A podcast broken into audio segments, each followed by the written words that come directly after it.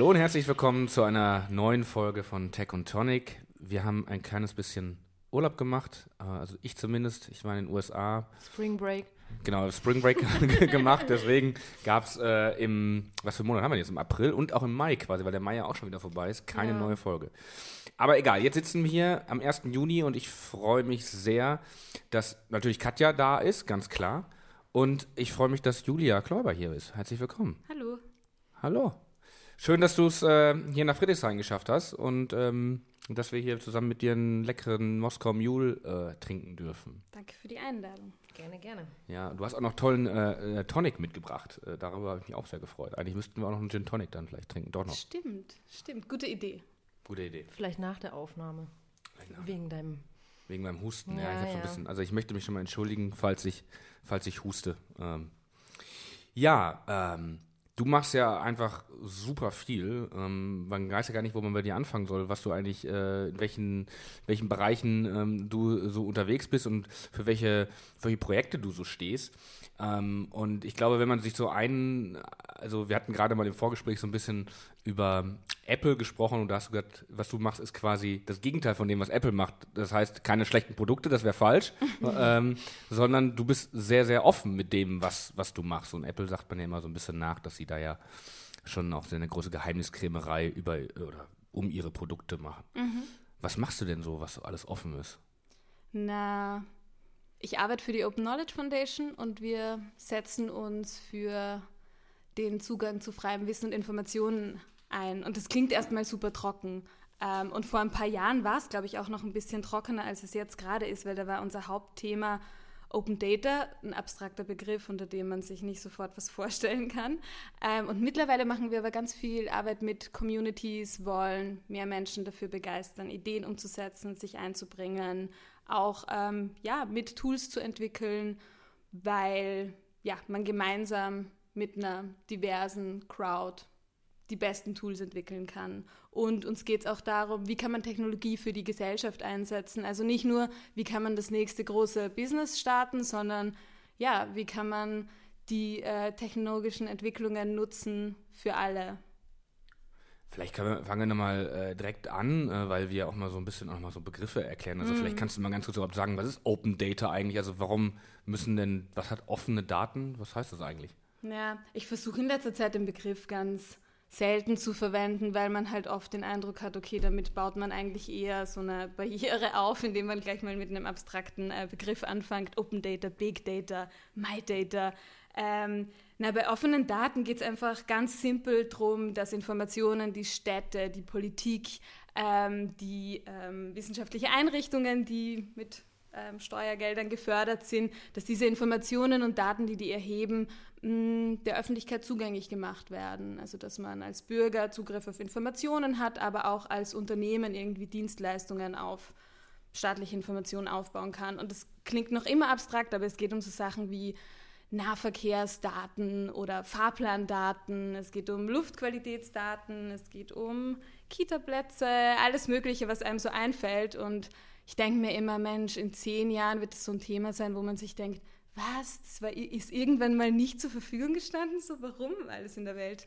Ja. Aber eigentlich gibt es ja auch schon viele offene Daten. Also wenn ich ins Rathaus gehe, da gibt es ja Aushänge, wo dann zum Beispiel äh, also steht, wann irgendwie die Müllabfuhr kommt oder wo es irgendwie Kitaplätze gibt oder was. Ich weiß es nicht als Beispiel. Hm. Aber das ist ja mit offenen Daten nicht so wirklich gemeint, oder? Ja, ich meine, früher hat man auch, glaube ich, so eine CD bekommen mit den ähm, Abfahrtszeiten, oder? Echt? Ja, ich, ich glaube, ich kann mich irgendwie daran erinnern, dass äh, noch vor, irgendwie, bevor es Apps gab, konnte man nicht nur den Fahrplan aushangen, irgendwie im Nahverkehr äh, an der Station sehen, sondern auch voll fortschrittlich eine CD äh, sich den zu Hause angucken am Rechner. Ja, genau, aber das ist eigentlich nicht gemeint, sondern einfach die Rohdaten, damit man die weiterverarbeiten kann. Was halt auch bedeutet, so, hm, wenn die Daten verfügbar sind, kann halt auch nur ein bestimmter Teil erstmal was anfangen damit. Also es braucht immer die Intermediäre oder Leute, die es aufbereiten, wie zum Beispiel Softwareentwickler oder auch Journalisten, die dann Stories in den Daten finden. Das heißt, die Daten allein sind eigentlich für den Großteil erstmal okay, sehr, noch immer abstrakte Zahlenberge. Also ein wichtiger Punkt ist dann quasi auch, dass die, wie man so sagt, auch maschinenlesbar sein müssen, mhm. dass die also quasi einfach weiterverarbeitet werden. Irgendwie eine PDF reicht mir nicht, sondern es sollte ja schon auch so sein, dass ich damit irgendwie ähm, das standardisiert in bestimmten Formaten habe. Genau. Ja. Und äh, was kann man denn dann so, wenn man so eine offene, also wenn jetzt so eine Gemeinde offene Daten zur Verfügung stellt, mhm. äh, ja, also würde ich mir jetzt vielleicht denken, na gut, jetzt habe ich die Busfahrpläne oder äh, die Müllabfuhr oder irgendwelche Kita-Plätze, die frei sind, habe ich dann jetzt in irgendwelchen maschinenlesbaren Daten, aber was, was habe ich denn jetzt davon? Mhm. Also ich glaube, wir, also wir nutzen halt auch schon vieles einfach so im täglichen Leben. Ich habe letztens drüber geschrieben, in 2012 oder nein, in 2008 ähm, da gab es die erste iOS-App mit ähm, Fahrplan-App für den Berliner Nahverkehr und die ist von äh, Jonas Witt entwickelt worden, der damals Student war und sich einfach mal die Daten äh, gezogen hat, äh, von der VBB-Seite, glaube ich, oder BVG vielleicht auch. Und ähm, die wurde sofort äh, äh, tausendfach runtergeladen und genutzt, weil halt alles so, yeah, endlich kann man irgendwie auf dem... diese Öffi-App? Nee, nee Öffi war, war die für Android ne? Fahrinfo, genau. Ach so, okay. Und da haben sich dann, äh, hat sich dann der Verkehrsverbund beziehungsweise auch die BVG haben sich dann so ein bisschen dagegen gestellt und meinten so, also auf diesen Netzplänen, da gibt es ja äh, Copyright. Und ähm, obwohl die, die App kostenlos war, ähm, musste die dann halt wieder runtergenommen werden. Aber dann gab es große Proteste und ähm, ja, mittlerweile ist es halt für niemanden mehr irgendwie eine Neuheit, so alle verwenden äh, Nahverkehrsanwendungen. Und das ist nur ein Teil, wo wir das halt immer wieder nutzen, ohne es zu wissen und aber genau einfach bequem in unseren Alltag eingeflossen ist. Was glaubst du, was sich noch entwickeln wird in dem Bereich in den nächsten Jahren? Du sagtest vorhin schon mal im Vorgespräch, ja, irgendwann wird das für uns alles normal sein. Was sind, was sind so aktuelle Zustände, wo du denkst, ein bestimmter Bereich geht jetzt gerade in so die Richtung, dass wir in den nächsten zwei Jahren da mit einem Ergebnis rechnen können oder hm. hm. Ich, ich unterscheide manchmal so ein bisschen zwischen irgendwie so Service-Daten, wie jetzt halt diese ähm, Nahverkehrsdaten oder auch Wetterdaten. Und dann gibt es halt auch noch viel im Transparenzbereich, der halt, hm, ja, vielleicht nicht als erster geöffnet wird, weil da gibt es halt nochmal mehr irgendwie Interessen. Ähm, oder da will man vielleicht noch eher Verschwiegenheit und ich hoffe, dass es da halt auch mal vorangeht, dass man ein Unternehmensregister hat oder dass man noch besser Einblick drauf hat, was passiert eigentlich beim BER zum Beispiel gerade oder ähm, ja. Will man das wissen? Naja. ja. Ja, ja klar, will man es wissen. Also das heißt, äh, du, du, du sagst, eigentlich kann man quasi alles also beziehungsweise Daten entstehen ja fast überall und man kann eigentlich quasi auch alles offenlegen, wenn man es denn will. Und wenn man es auch kann, oder? Genau, also es, ja, natürlich muss man da, glaube ich, auch so ein bisschen. Ich habe erst heute einen äh, wirklich interessanten Artikel von äh, Data and Society, so einer Research-Institution aus New York gelesen, wo es darum ging, dass ähm, man hat halt bei offenen Daten immer so diesen oder man geht davon aus, wenn die Daten offen sind, dann wird alles gerechter, weil dann haben alle besseren Zugriff zu Informationen. Und ähm, Studien, die die durchgeführt haben, zum Beispiel äh, was die New Yorker Schuldaten angeht, zeigen halt so, nee, ist halt nicht so, dass äh, Transparenz gleichzeitig äh, Gerechtigkeit, also das, das ist einfach äh, viel komplexer, wenn du die Schulinformationen hast oder dann hat es bestimmt vielleicht auch nur eine bestimmte Gruppe diesen Zugriff, andere können Statistiken nicht lesen oder mhm. können dann vielleicht auch nicht beliebig weit ähm, nach Manhattan zur besten Schule ziehen. Also da halt so dieses, es ist nicht so einfach ähm, und ich glaube, man muss sich... Ähm, vieles nochmal genauer angucken, weil Open Data ist auch ein sehr breites Thema. Da gibt es ganz unterschiedliche Datensätze von irgendwie Wetterdaten über Finanzdaten, über alles, was einem so einfällt im öffentlichen Bereich. Und na, man braucht halt auch ähm, na, das Wissen von Verwaltungsmitarbeitern, beziehungsweise Verwaltungsmitarbeiter, Datenbereitsteller und Datennutzer müssen halt äh, stärker verbunden sein, damit man die Daten überhaupt nutzen kann oder Feedback geben kann zu Datenstandards und so weiter. Also das ist ein relativ komplexes Thema, aber deswegen ist es auch spannend. Was mich da interessieren würde, weil ich äh, im, selber schon mal in einer Behörde ähm, tätig war, äh, wie ist denn da also der Stand äh, oder der Status quo im, im puncto Datenerhebung? Sind die da up to date, wenn man das vergleicht mit Unternehmen, die auch im Big Data Bereich was machen? Oder ist das da alles noch so ein bisschen im Dornröschenschlaf, sage ich mal? Hm. Ich meine, man kann es also schwer pauschalisieren. Hamburg ist halt relativ weit mit dem Transparenzgesetz. Die müssen viele Informationen zur Verfügung stellen. Aber klar, ich meine, Behörden müssen ja auch gewährleisten, dass ähm, Services, dass das alles läuft. Das heißt, man kann sich eigentlich kein Risiko erlauben. Und Innovation braucht aber immer so ein bisschen Experimentierfreiraum und Risiko. Und den gibt es halt da irgendwie nicht. Ähm, nicht so stark. Und was, glaube ich, auch ein Problem ist, ist, ähm, naja, Behörden sind jetzt nicht unbedingt der attraktivste Arbeitgeber. Das heißt, ich glaube, so ein weiß ich nicht, Softwareentwickler, Designer, hm, Städteplaner, das ist vielleicht nicht die erste Wahl an Arbeitsplatz. Und ich glaube, da muss sich in der Zukunft einiges tun. Also sind die da so ein bisschen die Verlierer im War of Talents, wie man immer so schön sagt, gerade so bei Thema Entwickler oder Datenanalysten, dass die da entsprechend auch das Personal nicht so einfach überzeugen können. Absolut. Ich meine, ich glaube, es fängt schon da an, dass du halt einen bestimmten Abschluss teilweise brauchst. Und ich weiß nicht, also als na genau, hast du dann vielleicht als Softwareentwickler auch nicht den Masterabschluss, weil du schon äh, früh mit Arbeiten angefangen hast, aber das sind genau einfach so kulturelle Unterschiede, die man ja, ähm, die schwer zu überbrücken sind. und sowas, ne? Also da wird dann vorausgesetzt, man muss ein Masterstudium haben. Ja, und dann kommst du halt in TVÖD rein, ne? So, genau, also das ist ja. halt TVÖD nicht so, so sexy bei Entwicklern. Wo, ja, gut, das stimmt. Wobei Oder? es immer mehr Städte gibt, äh, überall auf der Welt, die ähm, digitale Service Units aufbauen. Also die dann halt auch diesen Freiraum schaffen, schaffen, Leute anzusprechen, beziehungsweise denen natürlich dann auch ein spannendes Aufgabenfeld zu bieten. Ich meine, die Herausforderungen sind super knifflig, die man da lösen muss. Und das ist schon ein Anreiz für viele, die lange bei Unternehmen gearbeitet haben und sagen so, boah, nach 20 Jahren Fitbit bin ich bereit für die nächste äh, große äh, Herausforderung. Und da gibt es in einigen Ländern Digital-Units. Aber wie viel kann man denn auch, sage ich mal, den Behörden denn auch vielleicht zumuten, sage ich mal so? Also es gibt ja, ich habe es immer häufig gehört, hm, wenn man das so im politischen Bereich auch äh, anspricht, dass ähm, da mehr Daten offengelegt werden sollen und auch eine gewissere, ähm, ja, quasi das die, die, klassische Arbeitsstruktur geändert werden soll mhm. ja, in vielen Dingen. Äh, das empfinden manche als Zumutung und als Überbelastung. Ähm, ist das so oder ist das, ist das, kann man, muss man das mittlerweile einfach äh, den Leuten zumuten und sagen, hey, du musst dich jetzt da auch mal ein bisschen weiterbilden oder ein bisschen umschulen und du musst auch das jetzt nicht nur irgendwie in deiner handschriftlichen Notiz machen oder in deinem in deinem Word, sondern du musst es auch vielleicht irgendwo mal anders eingeben, dass es eben maschinenlesbar mhm. und auch irgendwie weiterverwertet werden kann, weil man halt so ein Word-Dokument eben nicht so gut weiterverarbeiten kann. Mhm. Na, ich meine, man muss auch die Chancen aufzeigen. Also wenn Daten einfacher austauschbar sind zwischen ähm, Behörden und Abteilungen, da wird natürlich auch irgendwie das Arbeiten, so nimmt man an, effizienter. Aber da ist es halt auch wieder so, da habe ich von. So nimmt man ähm, an. Das heißt, äh, würdest du das nicht so pauschal sagen?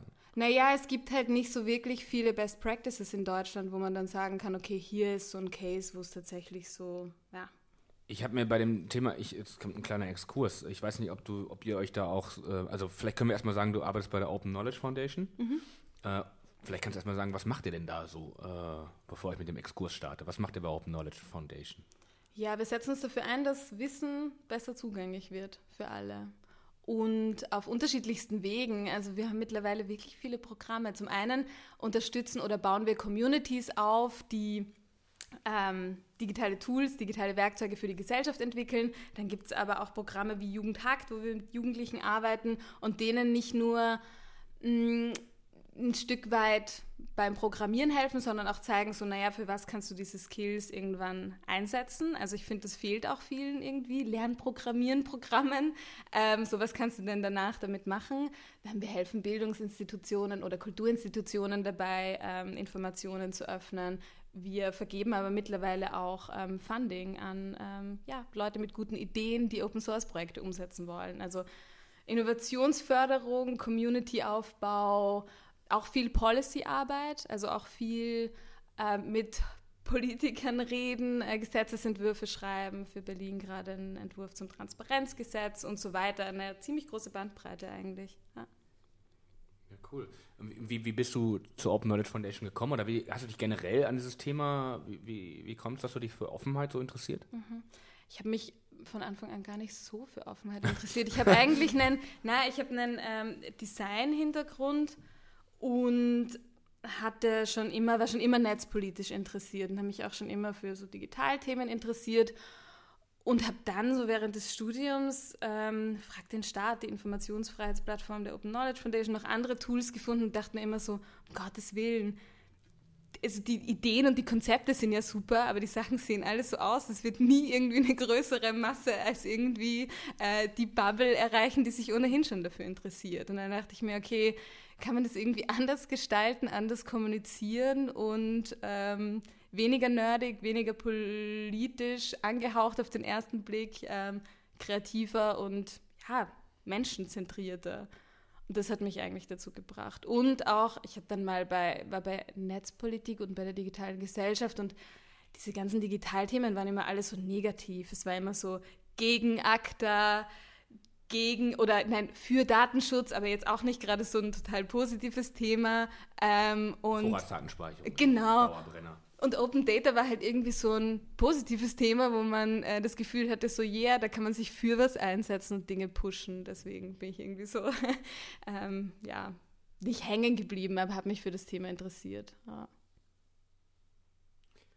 Okay, dann mache ich mal meinen kleinen Exkurs. Ich weiß nicht, ob ihr euch mit dem, mit dem Thema auch so beschäftigt habt. Ähm, ich frage mal direkt nach. Künstliche Intelligenz. Ähm, ich komme nämlich darauf, weil mhm. ich beschäftige mich gerade sehr stark mit dem Thema künstliche Intelligenz. Und ähm, künstliche Intelligenz, ganz einfach runtergebrochen mit neuronalen Netzen. Ich mache mal ein ganz einfaches Beispiel. Es funktioniert ja so, normalerweise sind Algorithmen, du gibst was ein und dann gibt es immer den Stand, also der Ablauf ist immer klar. Mhm.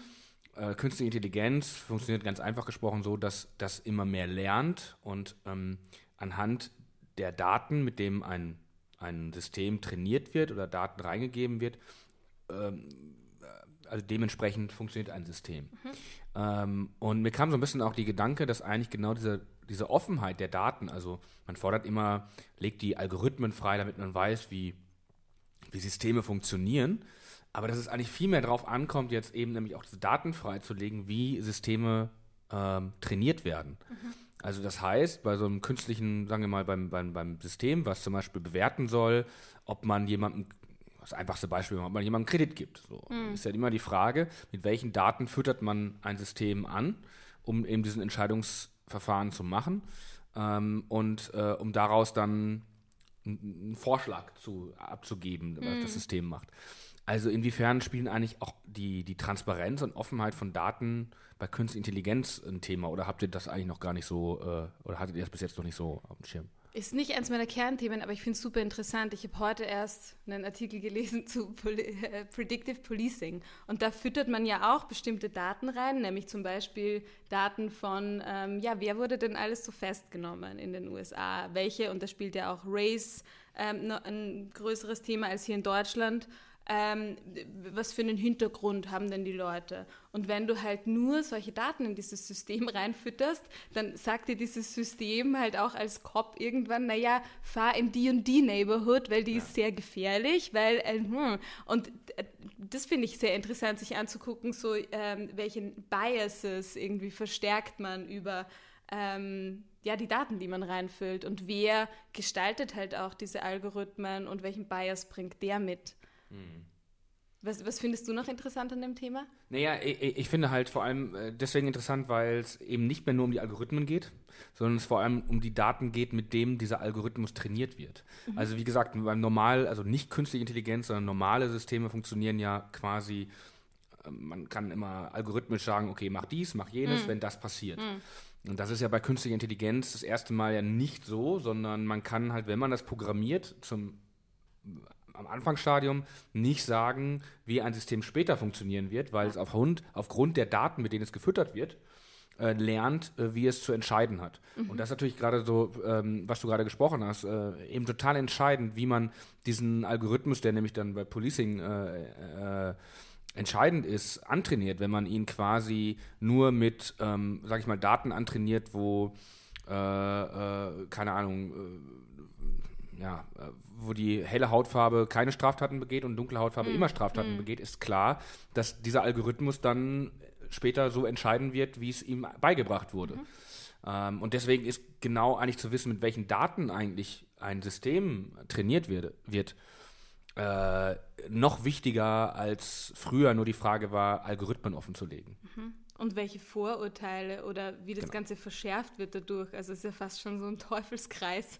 Genau. Ähm, ja, finde ich total interessant. Ich frage mich immer, ähm, ja, wie stark sind wir schon von sowas umgeben und ähm, wissen es vielleicht noch gar nicht. Oder ich meine, Predictive Policing zum Beispiel, da hat man ja immer die Beispiele aus den USA. Ich habe zum Beispiel keine Ahnung, inwieweit Polizei in Deutschland schon äh, ja, Also in den USA findet das schon Anwendung. Also ich hätte jetzt gesagt, aufgrund dessen, dass die ständig irgendwelche farbigen Menschen da niederklüppeln oder schießen. Das ist das, also das nutzen die schon auch wirklich richtig so.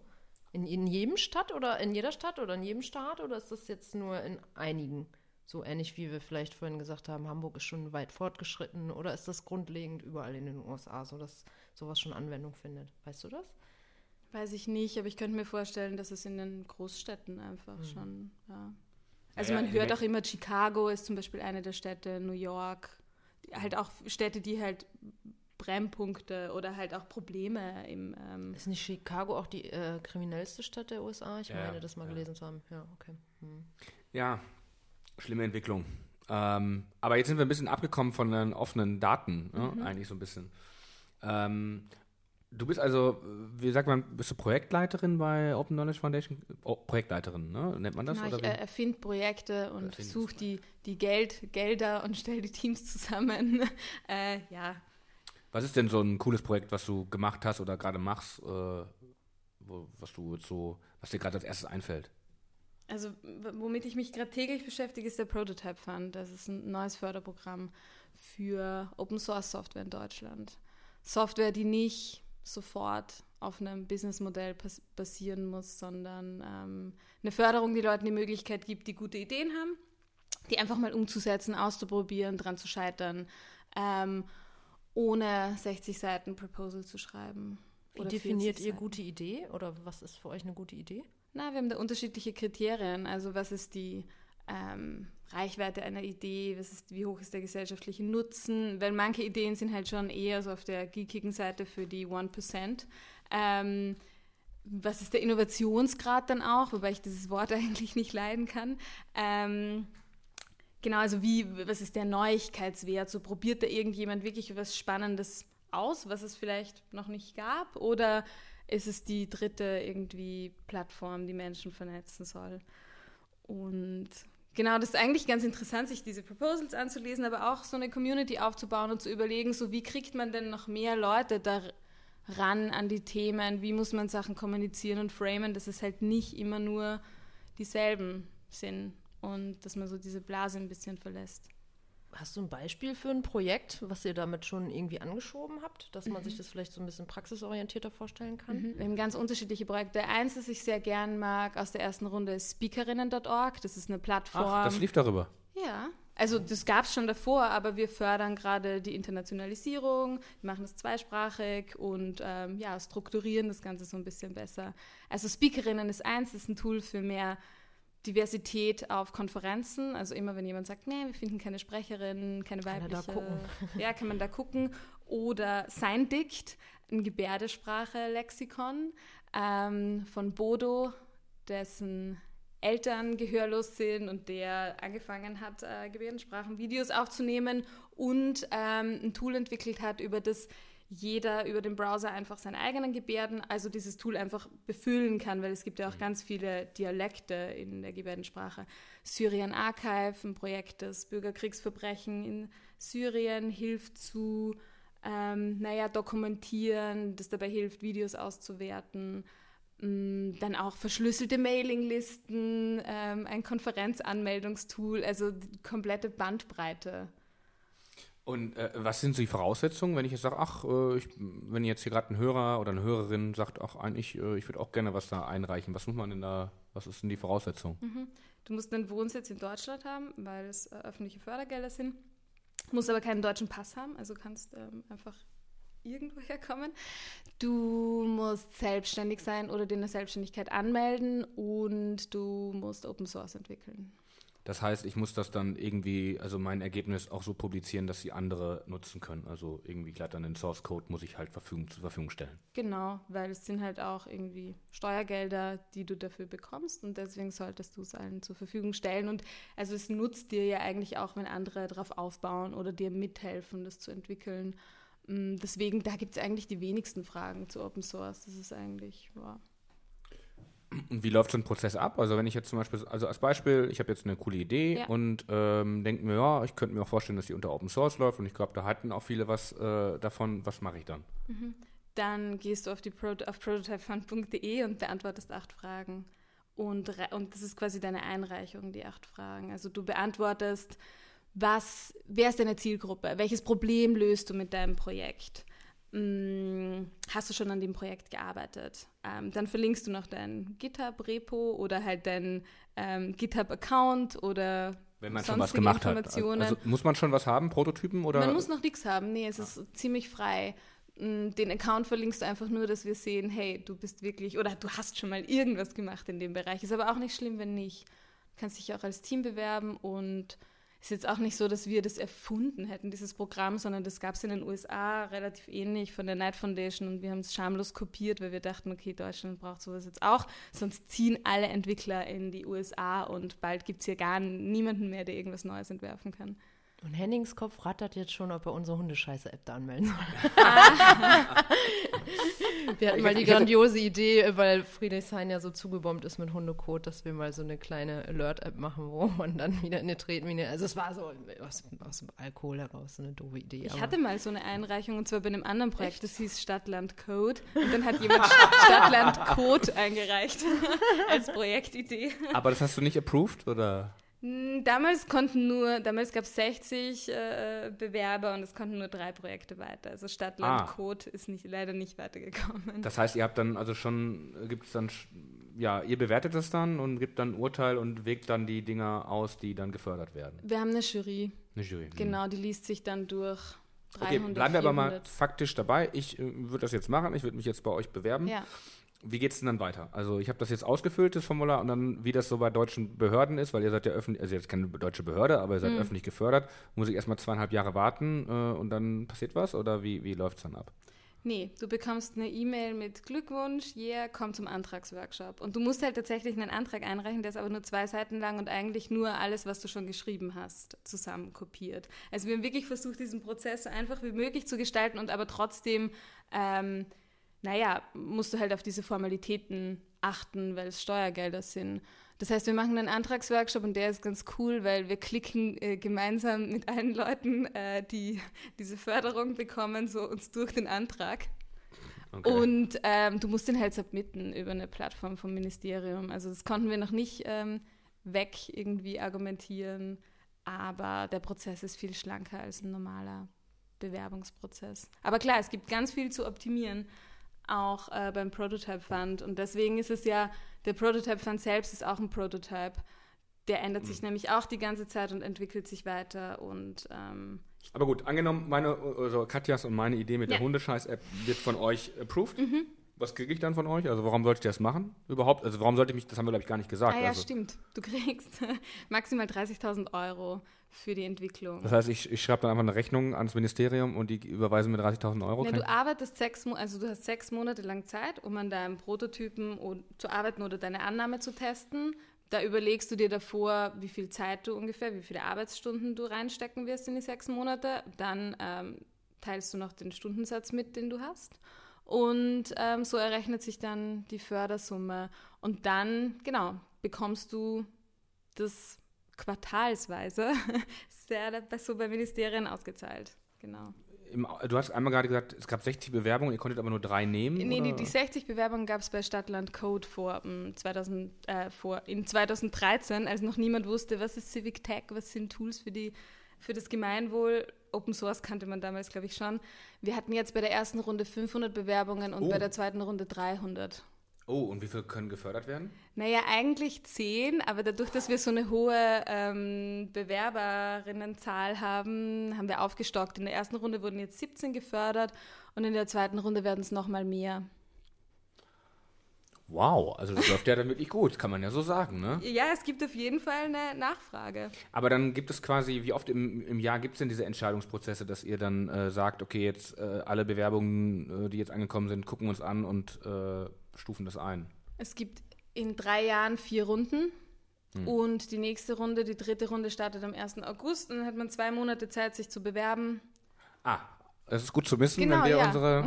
Das heißt also, ne, liebe Hörerinnen und Hörer, ab 1. August könnt ihr Gibt's submitten. die Tech and Tonic App mit irgendeinem fancy äh, ja, Mehrwert für die Gesellschaft. Ja, genau. Das ist, das müssen wir doch irgendwie überlegen, was der Mehrwert der für die Gesellschaft ist. Du machst noch ein anderes, also äh, ich gehe jetzt einmal zum anderen Thema, oder hattest du noch was zum, zu, nee, äh, du machst auch noch Code for Germany. Mhm.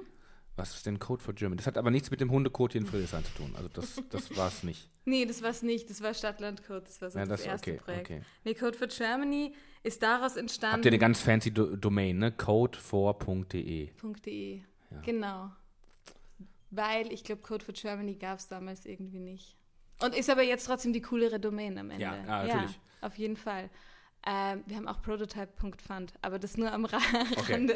Ähm, nein, Code for Germany ist daraus entstanden, dass dieses Open Data Thema, wir haben jahrelang gesagt, hey, wenn die Daten offen sind, wird alles besser. Und dann festgestellt irgendwann, hm, ein paar Daten waren offen, es ist erstmal nichts passiert, weil es niemanden gegeben hat, der die genutzt hat. Und auch dieses ganze Thema Civic Tech, ähm, wenn man darüber gesprochen hat oder wenn man über den Nutzen von offenen Daten gesprochen hat, musste man immer bei den Präsentationen Beispiele aus dem Ausland zeigen, aus der Schublade ziehen und in Deutschland war immer so, ja, ja, ja, das funktioniert in den USA, aber nicht hier in Deutschland. Und deswegen ähm, war es dann allerhöchste Zeit, äh, ein Programm zu starten, beziehungsweise mh, Leute besser zu vernetzen, weil die gab es ja auch schon davor, ein paar von denen. Und ähm, aufzuzeigen, naja, was kann denn daraus entstehen, wenn Informationen zur Verfügung stehen und was können irgendwie Softwareentwickler für ihre Städte, Gemeinden, Nachbarschaften tun, wenn die Lust drauf haben. Also wie kann man neue Technologien besser einsetzen für alle und ähm, an, ja, neue Probleme lösen damit oder anders lösen.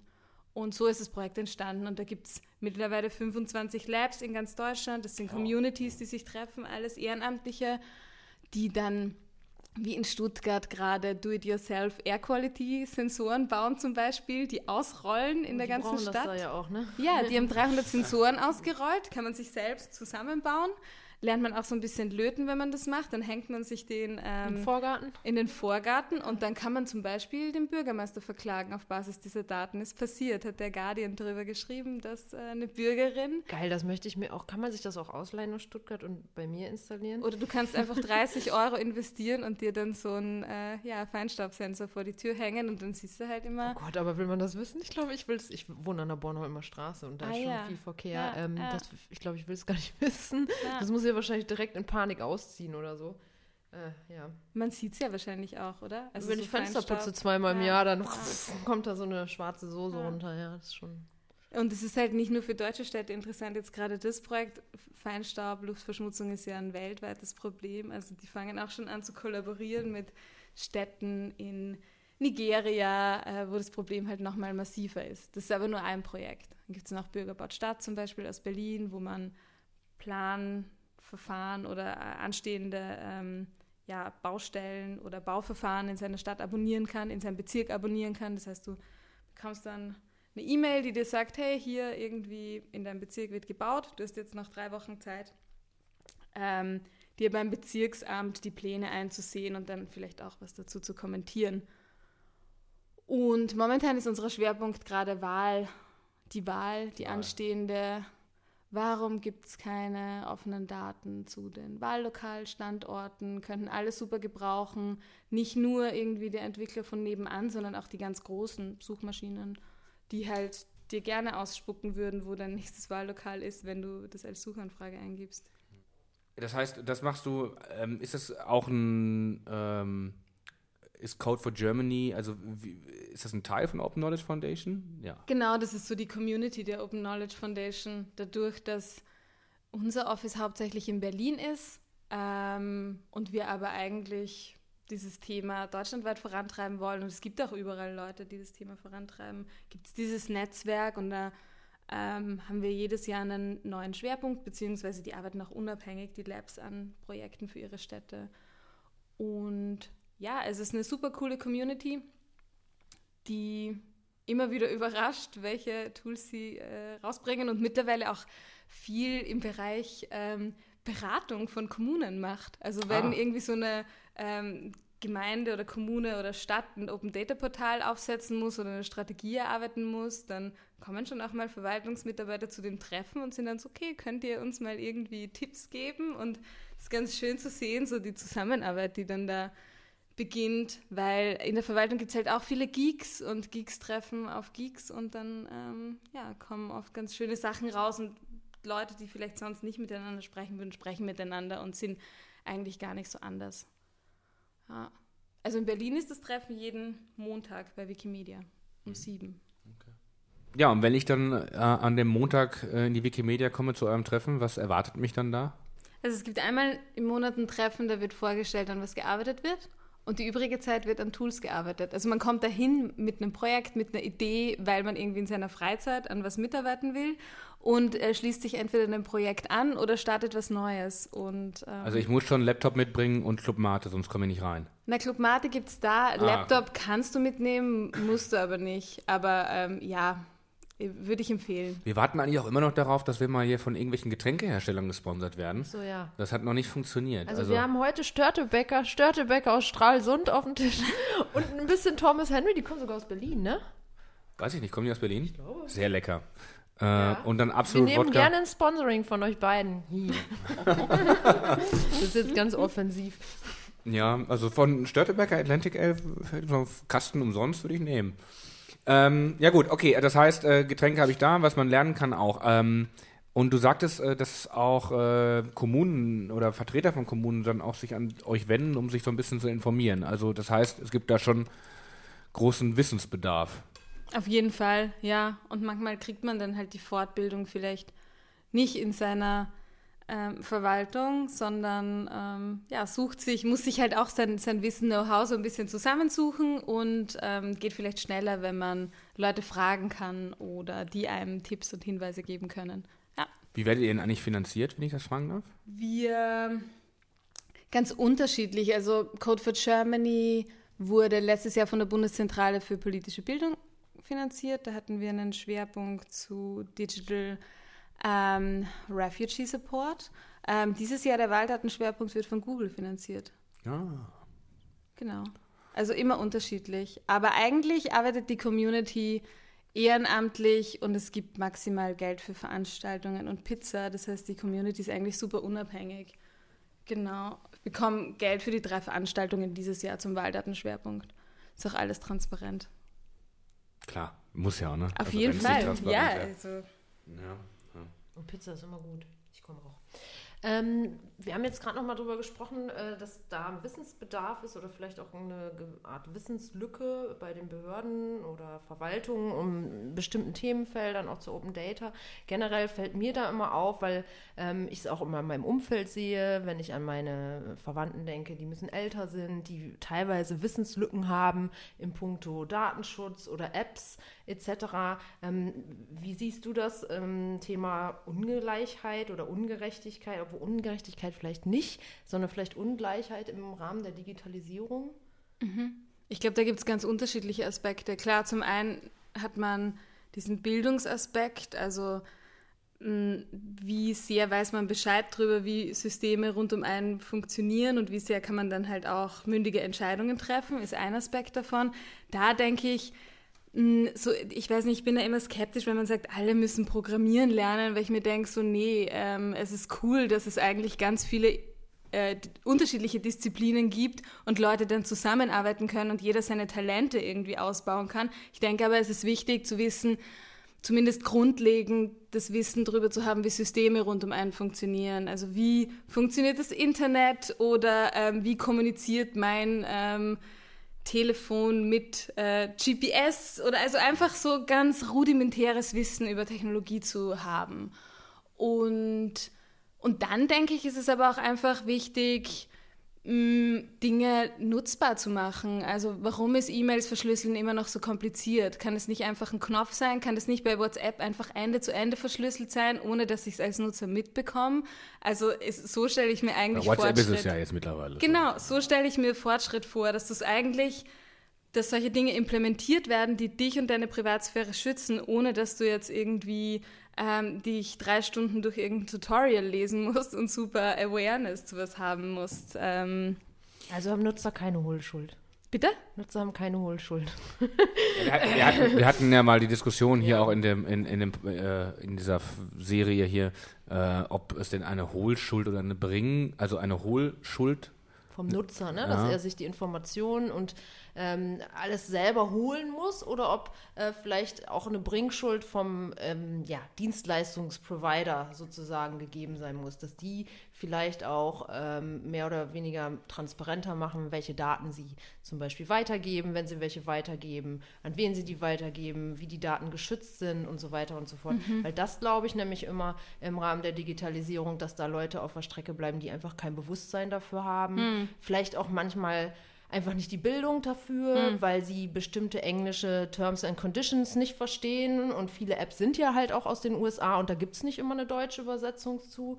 Ähm, glaubst du, dass es da eine Hohlschuld eher gibt von dem Nutzer? Du sagtest ja jetzt gerade eher nicht, ähm, aber auch in dem Bereich, dass, dass man sich da selber ja, einfach informieren muss oder sollten wir es vielleicht umdrehen. Also ich meine, Schuld klingt immer schon so, äh, ich denke, es ist oft auch einfach, hat ganz viel mit Privilegien zu tun. Also zu sagen so, ja, also ich verschlüssel irgendwie alles und äh, nutze nur irgendwie das äh, sicherste Phone, ist halt vielleicht auch so, ja, check mal your privileges. So, check mal, yes, warum du yes. irgendwie ähm, dich informieren konntest und überhaupt ähm, dieses Wissen hast und dir das leisten kannst vielleicht auch. Also ich glaube, und das sind die Sachen, die einem, also die mich manchmal sauer machen, weil ich mir denke, ja, die Annahmen von... wer, die letzte, wer die letzte Folge gehört hat, der weiß, dass das hier auch äh, zur äh, heißen Eskalation Na, das sind, man trifft oft so Annahmen den ganzen Tag über, wo man sich denkt, so, wie kann man denn, wie kann man denn einfach so billiges Fleisch im Supermarkt kaufen?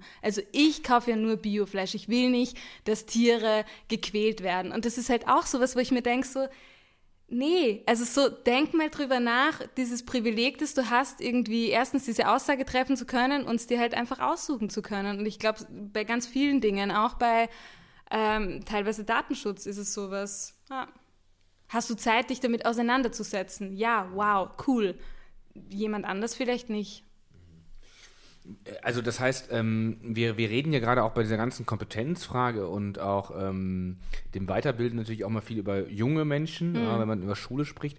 Aber wir haben ja eigentlich auch schon das Problem, dass wir, oder, oder ich weiß nicht, ob es ein Problem ist, ähm, die Generation, die jetzt, sage ich mal, so 40, 45, 50 ist, die mhm. noch hoffentlich weitere 40 Jahre lebt, mhm. ähm, die mit Digitalisierung nicht groß geworden sind oder mit Vernetzung oder mit Computern oder nur bedingt vielleicht. Mhm aber jetzt vor einer digitalen Gegenwart und Zukunft stehen. Mhm. Ähm, was, was sind die, sind die verloren? Ist das eine verlorene, verlorene Generation, die dann teilweise auch gar nicht weiß, wie sie damit umgehen soll oder das auch falsch umgehen, in Anführungsstrichen? Die zwischen 45 und 50? N naja, die ab 45 und älter, sage ich jetzt mal so. Ja. Pauschal. Also ich, ich, ich mache das mal am Beispiel ja. fest. Ähm, Thema Medienkompetenz und auch Quellenanalyse äh, äh, in Anführungsstrichen. Man hat ja früher, äh, wenn man die Zeitung bekommen hat, wusste man in der Zeitung, was in der Zeitung steht, das wird schon irgendwie stimmen. Ja. ja? Also zum großen Teil. Und ich glaube, dass viele mit diesem, mit dieser Prämisse auch an Online-Quellen gehen. Ja? Mhm. Ähm, also ich habe das auch im Umfeld mitbekommen, dass ähm, da schon eine sehr große, also wenn es irgendwo steht und das irgendwie ein bisschen seriös aussieht, dann muss das ja schon stimmen. Mhm. Also Thema, ja, ich will das Wort gar nicht, Fake News hatten wir auch schon drüber gesprochen, also Stichwort Propaganda eigentlich, mhm. ja, ja.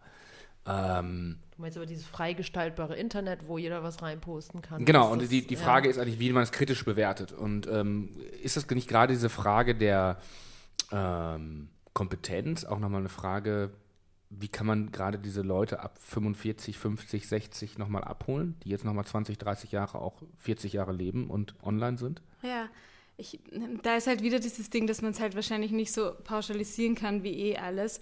Also ich, bei meinen Eltern sehe ich das zum Beispiel gar nicht so als also jetzt die Leute, die ich in diesem Alter kenne, bei denen sehe ich dieses Problem eigentlich nicht so wirklich, weil die sind eigentlich viel kritischer als, äh, also die ja, haben da eine relativ kritische Herangehensweise. Und ich frage mich aber, dieser Gap, wie ist der entstanden? Ist der entstanden, weil Leute einfach diese Zeit verpasst haben von dieses Medium ist aus den Kinderschuhen gewachsen und irgendwann konntest du da halt auch selbst was reinschreiben, aber du hast es nie gemacht. Also hast diese Phase verpasst und dann, als es super, also hast einfach verpasst, den Ansatz, ähm, dass jeder kann da auch mitgestalten und jeder kann Content produzieren. Und ich äh, könnte mir vorstellen, dass wenn du diesen Aspekt nicht siehst, dass du dann halt nicht verstehst, dass Content, der da umher schwirrt, der kann halt, ähm, genau, ist halt nicht nur irgendwie von seriösen Media-Outlets, sondern kann halt irgendwie von jedem da reingestellt werden. Also das, das muss ja dann der Wissensgap sein, oder?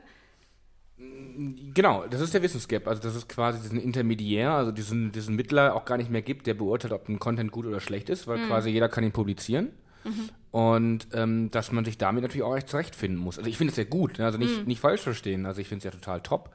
Ähm, aber ähm, dass das vielleicht manche nicht so richtig einordnen können. Mhm. Genau, also, aber also, was man dagegen machen kann, vielleicht müssen die dann öfter irgendwie mit ihren, sich mit ihren Kindern unterhalten oder so. Ich weiß es nicht. Gut. Also ja. so ganz äh, äh, äh pragmatisch. Ja, nee, oder mal selbst da was reinschreiben und merken, wie einfach das eigentlich ist.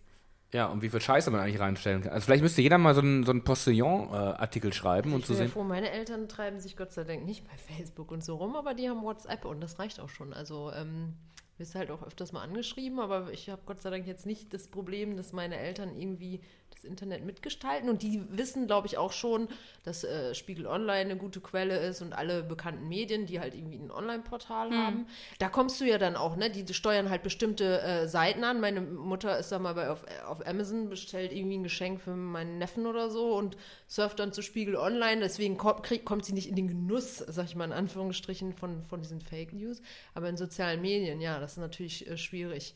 Ähm, ansonsten denke ich aber auch neben diesen Fake News sind halt auch mal so diese Datenschutzsachen, weil ich kenne das schon, dass meine Eltern, glaube ich, auch manchmal ähm, dann sicherlich mal irgendwie was runterladen und sich nicht so darüber im Klaren sind, hm. was ist das jetzt, ne? Wo ich mich nicht von ausnehme. Manchmal bin ich auch faul. Dann, dann scroll ich halt diese AGBs da auch einfach mal durch und ähm, mache da nur einen Haken dran. Aber da gab es letztens so eine tolle Folge Podcast-Empfehlung Reply All zum Thema Phishing, wo die ähm, Redaktion, also die Redakteurin hatte das irgendwann mal vorgeschlagen und alle waren so, ach Phishing, ja, das passiert doch nur irgendwie dem Honk, der sich nicht auskennt, der dann auf irgendeinen Link klickt.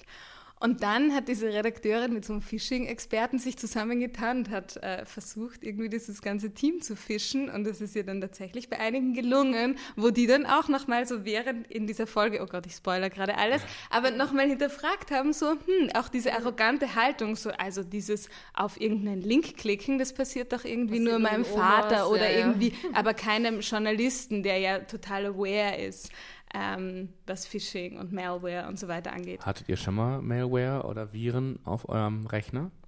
Also müsst ihr nicht sagen. ist ja auch ne, also habt ihr Skype? Verwendet ihr das? Weil da, also ich habe mir irgendwann mal über Skype sowas angefangen. Ah, da hat der andere eine Nachricht geschrieben und du hast auf Hier Link, äh, ja. ja. Ich habe jetzt ein Penisbild oder so. hier, klick mal drauf. es war nur so, hier Link, keine Ahnung, ja. Also auch doof, ja, doof gelaufen. Ja, ja. Ja, man muss sich da, ja, das ist halt tatsächlich sehr verlockend, wenn man das gar nicht so weiß, dass sowas passieren kann. Ne? Also das erste Mal, wenn man das erste Mal, den wir, meine, wir wissen das alle, dass sowas jetzt ist, weil man das erste Mal so eine Nachricht bekommt. Aber auch, ich meine, wenn man dann so von Eltern redet, es ist auch creepy, wenn die sich super auskennen. Also ich hatte vor, vor einem Jahr, meinte mein Vater zu mir zu Weihnachten, wie heißt nochmal diese Software mit der Zwiebel? Und ich so, äh, meinst du Tor? Tor? Ja, und er so, ah ja, ja. Und ich war dann so, what? Also warum verwendest du irgendwie Tor-Browser? Ich hatte ihn dann damals nicht gefragt. Ich dachte mir nur so, hä? Also auch, weil ich dachte mir so, boah, welche Geschäfte irgendwie mein Vater. Vielleicht wollte er aber auch mal vor der Tochter gegenüber äh, angeben. Ich habe ihn dann irgendwie, äh, als ich das nächste Mal auf Besuch war, äh, gefragt er nur zum Flüge buchen. Aber, und um halt irgendwie seine IP, äh, ja, um günstigere Flugangebote zu bekommen. Ich weiß es nicht, aber war auch so ein creepy Moment, gleich wie ich habe keine Ahnung zu, äh, ja, ich verwende irgendwie eine Software, die ähm, vielleicht nicht jeder 60-Jährige äh, verwendet. Ja, ja, klar. Äh, nicht schlecht, nicht schlecht. Ähm, ja, also ich meine, online kann man halt, ähm, also ich meine, das habe ich jetzt noch nicht erlebt, dass sie so super äh, schlau sind, aber äh, ja, warum nicht, ne? Ich kriege immer eher das Problem, dass ich dann einen Anruf bekomme. Das Internet, ich habe das Internet gelöscht. Ja, so in der Art. Äh, und dann fragt man ja, du hast doch bestimmt irgendwas gemacht. Nee, ich habe nichts gemacht. Ähm, oder hast du irgendwo drauf geklickt oder du hast doch irgendwie. Wirst du da wild? Bitte? Ob du da wild wirst? Nervt dich das? Also hast mich du nervt da, schon. hast du Geduld? Ich habe da. Nee, also, ich habe, ich hab, das kann ich hier auch mal offiziell sagen, alle äh, Bekannten von mir. Ähm, also ich freue mich immer, wenn Freunde oder so anrufen. Ähm, also bei Freunden ist ja nochmal was anderes. Ähm, ich freue mich auch, wenn Bekannte von mir anrufen oder entfernte Bekannte. Äh, wenn solche Anrufe immer so anfangen, dass man erst sagt, ach, hallo, grüß dich Henning, lange nicht gesprochen, wie geht's dir so? Und dann nach zwei Minuten dieser Satz kommt, hör mal, du bist doch Computerexperte oder du bist doch Internet-Experte.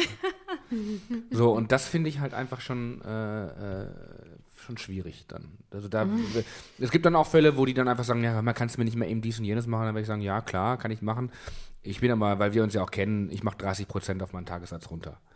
Also, weil das finde ich halt, also, ne, klar, wenn das Freunde machen und so nicht, aber ähm, wenn das Leute machen, die man irgendwie seit dem Abitur nicht mehr gesehen hat, dann ist das schon auch irgendwie ein bisschen fragwürdig.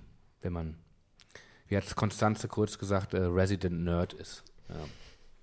Und Naja. den Drucker reparieren muss. Ja, den. Drucker reparieren, Rechner neu installieren oder Router geht nicht oder. Meine Mom ist dann immer so toll, die ruft dann an. Ja, der Drucker funktioniert nicht. Ich habe jetzt das, das, das und dann wie so ein Kanonenfeuerwerk sch schleudert die alles so durchs Telefon an mein Ohr und ich sag mal, ich kann jetzt leider nicht per Ferndiagnose die irgendwie großartig helfen. Ich will es auch nicht, weil es funktioniert eh meistens nicht. Also ich finde, Eltern sind da immer ganz speziell. Ähm, ich sag dann immer, ich komme in zwei Wochen, könnt ihr noch so lange ohne Drucker, dann mache ich euch das fertig. Aber Ich glaube, dass auch die meisten, äh, gerade bei äh, Männern, irgendwie, wenn der Rechner nicht funktioniert, das ist irgendwelche auf irgendwelchen Seiten gewesen, die man dann nicht so im Freundeskreis nennt. Also das glaube ich schon bei den Rechnern, die ich mir dann teilweise mal so angeguckt habe, oh nein. wo man dann irgendwie draufgeklickt hat, klicke nur hier, wenn du bereit bist, mit fünf Frauen an einem Tag zu schlafen oder so. äh, und äh, sich dann da irgendwelche Sachen dann runtergeladen hat. Aber nun gut, so ist das Hast manchmal. du schon entdeckt, ja? Hast du was zu gesagt? Na, ich habe schon, ich habe, ich habe schon Computer äh, quasi äh, nochmal, also das ist, also ich mache es ja auch nicht mehr, habe ich auch keinen Bock mehr drauf, aber äh, ja, das gibt's auf jeden Fall, diese, diese Hm. Probleme. Und aber ich frage mich auch manchmal, ich hatte letztens Probleme mit meiner E-Mail-Verschlüsselung. Wo geht man denn dahin? Also ich meine, jetzt so Saturn, oder mit, was? Nein, nein, aber ähm, mit PGP kennt sich ja jetzt auch nicht jeder aus. Nee. Also ich hatte schon so ein bisschen dieses, hm, na, Ja, dann das kennst du natürlich irgendjemand, den du fragen kannst, aber wenn du gerade keinen Freundeskreis hast, der sich tendenziell damit auskennt, was machst du denn da wirklich? Also du kannst dich durchs ganze Internet lesen. ja, ja. ja, aber irgendwie, also vielleicht braucht es auch mehr Anlaufstellen. Aber das sowas. muss, ja, aber das muss man auch mal sagen, diese Online-Foren. Es gibt ja ganz viele Leute, die quasi einfach nur so Fragen da beantworten. Und da habe ich auch einen riesigen Respekt. Das ist auch so eine Frage, es ist ja auch eine andere Form des Ehrenamtes eigentlich, ne? Mhm, absolut. Weil ich, ich, ich bin ganz ehrlich auch einer, ich stelle gerade was so, ich bin keiner, es gibt Stack Overflow, das ist so eine Seite, wo jeder Developer, jeder Entwickler eigentlich fast jeden Tag drauf ist, weil er irgendwie so einfachste Sachen irgendwie nochmal nachschlägt ähm, oder nachfragt. Und da beantworten Leute das auch immer richtig cool, ja. Und äh, da muss man ja auch einfach, oder Wikipedia ist ja auch das Gute größte Frage, Beispiel, ja. nett, oder wie das heißt. Da Ja, oder so. Sagen, ich meinen Apfel. Da kommt immer Krebs raus. Krebs ist ja, immer, genau. Man hat immer das Ja, Gefühl, Krebs. jede Frage wurde schon gestellt. Man Ja. sucht einfach nur noch nach, der irgendwie den ganzen Antworten und nach der Frage. Weil, wann habt ihr das letzte Mal in so einem Forum eine Frage gestellt? Also, so, ah, ja, also ich habe es bestimmt schon mal gemacht, so gerade als Developer bei Stack Overflow. Das habe ich halt schon gemacht. Äh, aber gut, ein halbes Jahr. Ja, ich glaube, das waren echt so pff, zu Studentenzeiten vielleicht.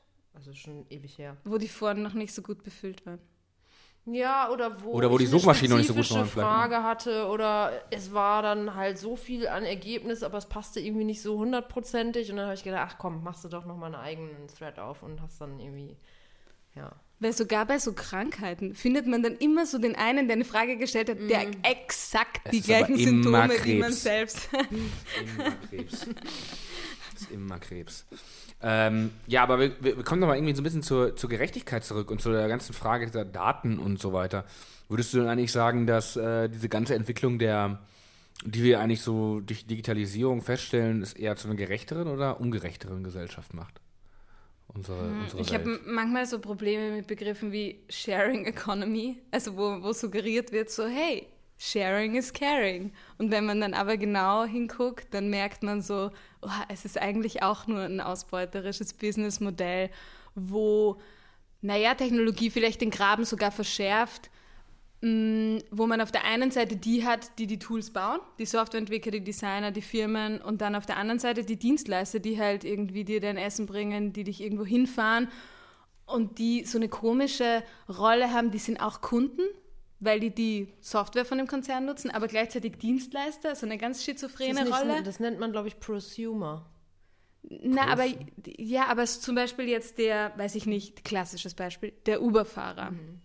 Der ist ja Kunde bei Uber und aber gleichzeitig auch Dienstleister für Uber. Also der taucht eigentlich in dem Uber-Org-Chart nicht wirklich auf. Also er ist nicht Teil dieser, dieser Firma, sondern er ist halt einfach nur der ausführende Dienstleister, der auch diesen Sprung hinzu, also wo man halt früher diese klassischen Firmen hatte, wo man sich einfach hocharbeitet, von, vom Tellerwäscher nach ganz oben oder so, das funktioniert halt mit diesen neuen Geschäftsmodellen nicht mehr, weil du bist Uberfahrer und du kannst vielleicht, ich weiß, du kannst nicht aufsteigen, also du kommst nicht in diesen Konzern, du wirst dann nicht Softwareentwickler bei Uber und äh, verdienst Mad Cash, sondern du bleibst einfach der abgezockte, abgehängte Man Fahrer. ist halt einfach so ein Lemming, ne? Also man ist dann so ein Lemming von so einem Oberlemming, der einfach nur sagt, geh dahin, mach das, aber du hast nicht, ja, ich verstehe das, was du meinst. Es ist sehr, ich habe letzten Artikel gelesen, ich weiß nicht, ich glaube, es war in der Süddeutschen, die neue Dienstleistungsgesellschaft, da wurde genau über das halt ähm, irgendwie diskutiert, dass das auch unter diesem Deckmäntelchen, jeder kann irgendwie übers Internet Geld verdienen, man kann sich da halt anmelden, aber dass letzten Endes damit so ein neues prekäres Arbeitsverhältnis geschaffen wird und dass diese Leute im Grunde genommen, wenn sie es nicht nur als Studentenjob machen, sondern als Real-Life-Job, sag ich mal, äh, richtig ähm, ja, am, am Arsch eigentlich sind, weil die halt kaum Möglichkeiten dadurch haben, weil keine Absicherung, alles ist auf Selbstständigkeit, es gibt da keinen Mindestlohn. Ich meine, ich habe jetzt gelesen, Fudora Radler haben ja irgendwie jetzt protestiert, dass sie mehr Geld haben wollen. Äh, die scheinen ja auch wohl fest angestellt zu sein, aber bei Uber ist das ja alles einfach nur sozusagen als, als Freier. Ne? Also man hat ja nichts ähm, an Sozialversicherungen oder sonst irgendwas. Ja, aber dafür kannst du dein eigener Chef sein und hast maximale Flexibilität. Also Ja, genau, wenn ja du dann was 100 die dann Stunden am Tag arbeiten willst, dann kannst du damit reich werden. Ja. ja. Genau. Du triffst dann auch immer nur so Fahrer, die sagen, ah, in zwei Stunden mache ich dann Pause oder mache ich Schluss. Also die sich noch immer selbst so suggerieren, so ich bin ja total frei, aber halt arbeiten eigentlich schon seit zehn Stunden.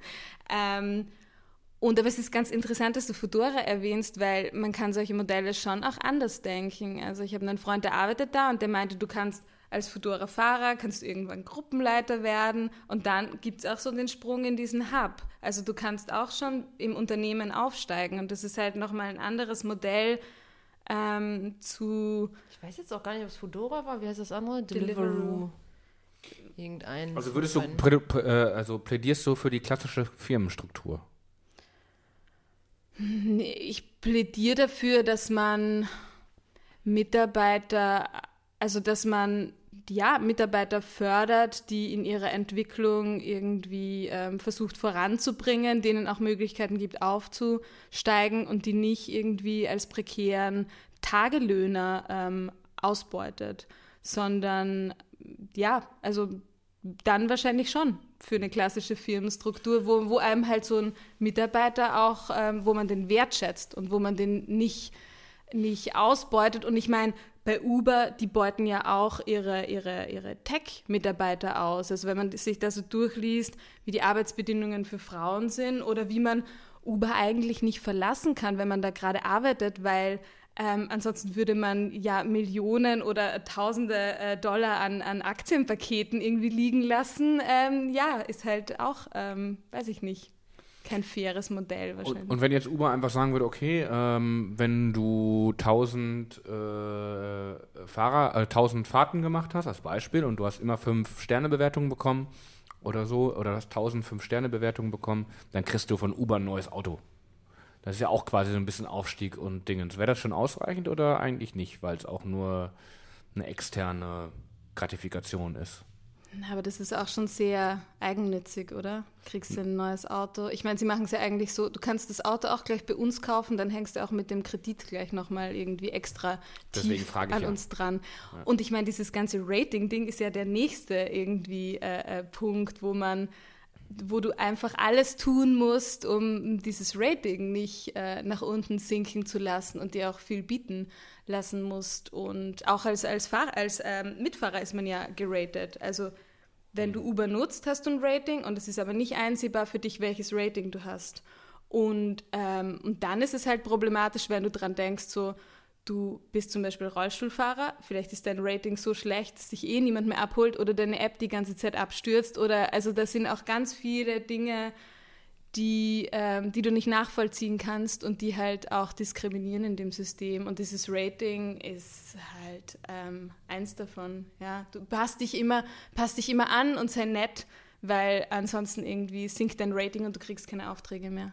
Findest du das gut, dass das in Deutschland verboten wurde? Also der ähm, Deutsche Taxiverband, der hat ja auch viel Druck gemacht und die haben letzte Tag, Tage, letzte Woche war das, habe ich noch eine Demo von denen gesehen, wo die ganzen Taxifahrer ähm, beim Checkpoint Charlie hupend und so äh, eine Riesenschlange, ich weiß nicht, wie viele Autos das waren, da durch und hatten gefahren sind und hatten alle auch irgendwie so Protestschildchen in ihren ähm, Fensterscheiben und so. Findest du das gut oder äh, würdest du sagen, dass vielleicht dadurch auch ein bisschen Innovation verhindert wird. Ich, ich hasse dieses Wort, ne, disruptiv, aber mhm. ähm, letzten Endes wird damit natürlich auch was unterbunden, was vielleicht auch einen Fortschritt bringen könnte. Aber auf der anderen Seite ist es ja auch ein Rückschritt, wenn dieses Uber-Modell, so wie es in den USA funktioniert, ähm, also einfach ein Rückschritt auch für die Leute ist, die davon leben wollen. Ne, es, bedeutet, es bedeutet halt einen Fortschritt und ein Plus an Bequemlichkeit für die, die es sich leisten können. Und ähm, ganz viele werden aber dadurch abgehängt, dass dadurch, dass zum Beispiel, weiß ich nicht, auch strukturell Nahverkehr damit zerstört wird. Also wenn du zum Beispiel in San Francisco dir ein Lyft Line oder ein Uber Pool holst zu zweit, dann ist es teilweise günstiger als ein Nahverkehrsticket zu kaufen. Wir müssen ganz kurz mal, glaube ich, erklären, was, was Uber Pool und Uber X und sowas, was das eigentlich alles ist, weil man kennt ja. ja. in Deutschland nicht. Also Uber Pool und Lyft Line, Lyft ist so ähnlich wie Uber, nur ähm, hat, hatte noch nicht so viele Skandale und ist so ein bisschen transparenter und fairer. Ähm, und Pool und Line sind die du holst dir das Taxi nicht allein, sondern es werden am Weg noch andere mit aufgesammelt. Also so eine klassische ja, Fahrgemeinschaftsmodell. Anruf-Sammeltaxi hieß es. genau, ja. Ja, Anruf-Sammeltaxi, ja. dadurch ist es irre günstig. Damit machen die auch ähm, mehr Geld, als wenn du irgendwie dir allein ein Auto holst.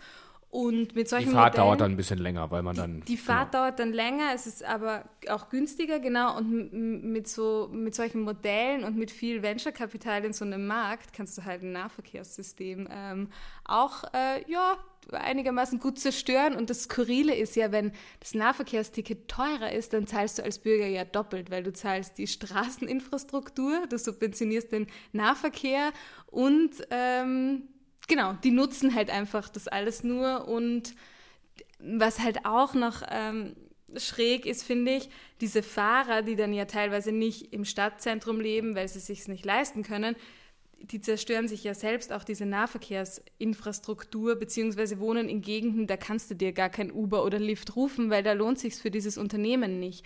Und insofern, um auf die Frage zurückzukommen, finde ich es dann schon gut, dass man ähm, naja, Bürger auch schützt mit Gesetzen und sagt, ähm, Gerechtigkeit ist uns wichtig als äh, ähm, ja, soziale Gesellschaft. Wir wollen halt auch, dass du irgendwie in Marzahn noch abgeholt wirst von einem Taxi, wenn du zum Arzt musst. Und ähm, ja, nicht also irgendwie ich, dort bleiben muss, weil es sich nicht lohnt. Ich stimme dir voll und ganz zu. Ich äh, bin auch sehr froh darüber, dass das in Deutschland verboten wurde. Ich hatte mal mit einer Bekannten darüber eine Diskussion, die das eher bemängelt, dass es Uber nicht mehr in Deutschland gibt. Aber ich finde, das ist irgendwie echt so eine Perversion der Wirtschaft, ähm, weil letzten Endes ist es so, dass viele Leute dadurch schlechter gestellt sind. Sie haben ein prekäres Arbeitsverhältnis, sie haben keine Sicherheit und da, dadurch, dass es denen scheiße geht, bereichert, sich jemand anderes. Also so sehe ich das halt, mhm. ne? weil wenn der dann seinen Schuppen verkauft, für wie viel Millionen Dollar äh, oder Milliarden, was mhm. weiß ich, wie hoch das jetzt bewertet ist gerade, Uber,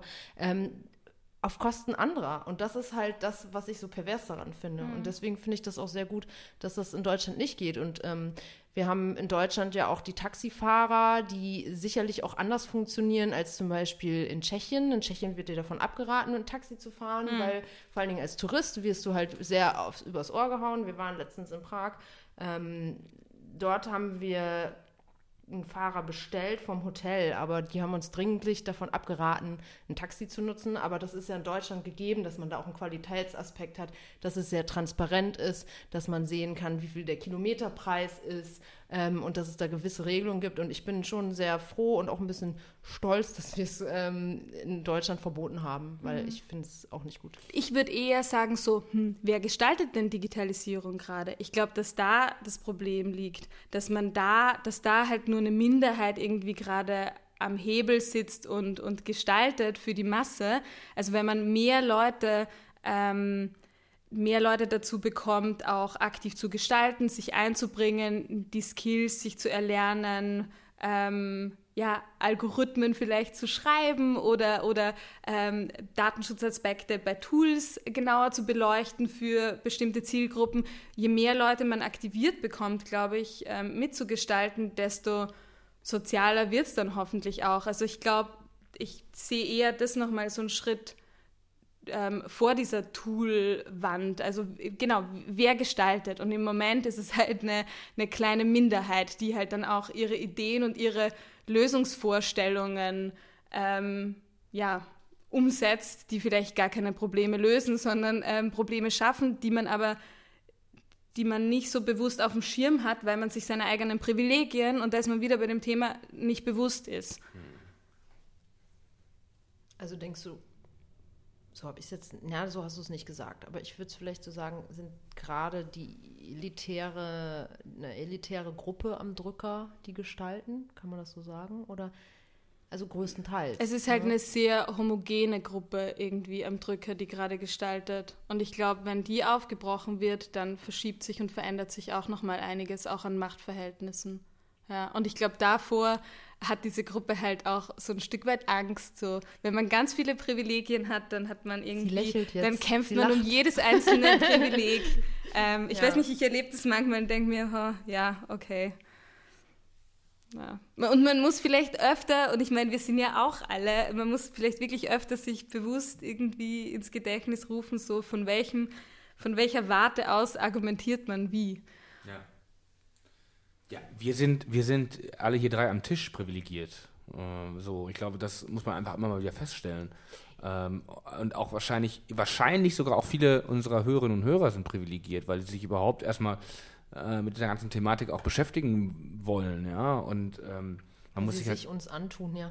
Und sich an, das ist ja, das ist eine, okay, das ist kein Privileg, das ist vielleicht auch ein bisschen schwierig, aber äh, so, und ich glaube, sich reinzuversetzen in die Position, die wirklich ja, ich will nicht mehr das Wort abgehängt, aber die eigentlich gar nicht so diesen Prozess damit geschleift, damit geschliffen werden, ähm, das ist, glaube ich, das Problem. Und auch vielleicht gar nicht reinversetzen. Es gibt so dieses Build with, not for. Also so, du willst ja auch nicht, im Idealfall beziehst du halt Communities, andere Leute mit ein in die Dinge, die du entwickelst. Sei es jetzt ja. im digitalen oder auch sonst irgendwie. Du willst halt nicht ähm, genau, dir nur die Personas aufmalen und dann einfach für die was entwickeln, sondern du willst die eigentlich mit reinholen, um halt überhaupt erst diese Perspektiven aufgezeigt zu bekommen. Ich finde auch, das macht es interessanter, spannender und kniffliger. Ähm, aber das knifflig eher im Sinne von spannender. Und man verpasst eigentlich ganz, ganz viel, wenn man, wenn man das nicht macht, wenn man das nicht aufbricht und wenn man Diversität auch nicht nur als Frauen, Männer ähm, Gendergleichheit sieht, sondern wenn man Diversität noch viel breiter denkt und sich überlegt, so, wo ist eigentlich der, weiß ich nicht, türkische Mann im deutschen Softwareunternehmen? Ähm, wenn man sich halt so die Bevölkerung anguckt. Also wie sind, ja, wie sind unterschiedliche ähm, Menschengruppen da vertreten? Ja, sehr gut. Da haben wir eigentlich heute relativ viele Themen äh, beackert, die offen sind Das war jetzt so ein kleiner Wortwitz. Wortspiel. Ähm, und wie du sicherlich weißt, äh, werden wir dich nicht gehen lassen, äh, bevor wir dich nochmal nach zwei kleinen Musiktipps gefragt haben. Ich habe irgendwie zwei, ich mu musste ja zwei aussuchen. Und eins, ähm, bei dem verpasse ich das Konzert wegen einer terminlichen Fehlplanung. Also ich wollte eigentlich zum Konzert von Wolfpack ähm, in San Francisco nächste Woche, aber verpasse es um einen Tag. Und äh, da ist das Lied Conscious Club von dem letzten Album ganz gut. Ja, und, Nummer zwei? Dann noch, weil wir irgendwie auch mal kurz ähm, Österreich hatten. Ich bin Österreicherin. Ich dachte mir, ich nehme auch eine Band aus Österreich. Bilderbuch, großartig. Ah, ich ähm, dachte, und du auch der. Klassiker, nein, auch der Klassiker äh, Softdrink finde ich gut von dem Album. Was hatte sich Leonard nochmal gewünscht? Äh, der hat sich auch von, nee, von einer Hip-Hop. Text und Gedöns. Texter oder sowas? Ah ja, okay. Genau. Ja, Katja. Ja, ich mache heute mal einen Oldie und zwar äh, Phil Collins. Ich fand den immer Echt? toll früher. Echt ja, Phil das Collins? ist wirklich. Ich Oh finde, der hat eine tolle Gott. Stimme. Don't lose my number, baby. Also Baby habe ich jetzt dazu Ey, aber gedichtet. ehrlich, also Phil Collins, ja, Phil Collins ist ein wirklich ein guter Musiker, ja, ich aber der hat gut. halt, der hat halt überhaupt keine, der hat doch keine, der hat doch keine, der ist doch nichts dahinter. Ja, der hat keinen Bums, aber weißt du was, wie alt ich da war? Guck mal nach, wann äh, Don't Lose My Number. Ich weiß das ja nicht, aber ich war ein ganz kleines Mädchen, das leierte immer so im Radio und ich fand es gut. Ja gut, okay. Lass mir doch meine schönen Kindheitserinnerungen. Ja, ja, ja. Ja, nee, ja, ich meine, So, ich mag jetzt Phil, kommst du. Nein, ich mag Phil Collins, äh, wieder musikalisch Top-Typ, der, was der kann, echt Wahnsinn, wirklich. Äh, guter, guter Mann, aber es fehlt mir halt immer so ein bisschen der Groove da, aber. Oder, äh, beziehungsweise das Unperfekte, das ist halt also glatt, aber egal. Ja, glatt ist so schön. Ähm, ich wünsche mir, äh, ja, Chris Cornell ist sehr vor kurzem gestorben. Oder, ja, leider. Und, ähm, ja, das bekannteste Album ist Super Unknown von Soundgarden. Der bekannteste Song ist ja äh, Black Hole Sun. Das wünsche ich mir aber nicht, sondern ich nehme nämlich das Titellied Super Unknown. Der das hat einen verkohlten super geilen Gitarrenriff. Ähm, deswegen Super Unknown. Wunderbar. Ähm, ja, vielen Dank ja, wir haben noch eine Kommen. Tat. Wer ist sie jetzt? Wir haben noch eine Tat. Übrigens, ich habe heute sehr leckeres Essen gemacht und ähm, für alle Gäste, die dann in Zukunft noch kommen, das ist nicht immer so. Ich hatte Urlaub. Leon- als Vorwarnung. Wir steigern uns aber. Dankeschön. Wir steigern uns. Leonard hatte in der ersten Folge Snickers. nur einen Snickers. äh. Okay, ähm, alles klar. Vielen Dank. Bis zum nächsten Mal. Bis zum nächsten Danke, Mal. Danke dir. Und denkt äh, an die Bewertungen bei iTunes äh, und Jetzt kommt mein. Einsatz. Herzchen, Herzchen, Herzchen. Genau. Genau. Alles klar, bis bald. Tschüss. Tschüss. Tschüss.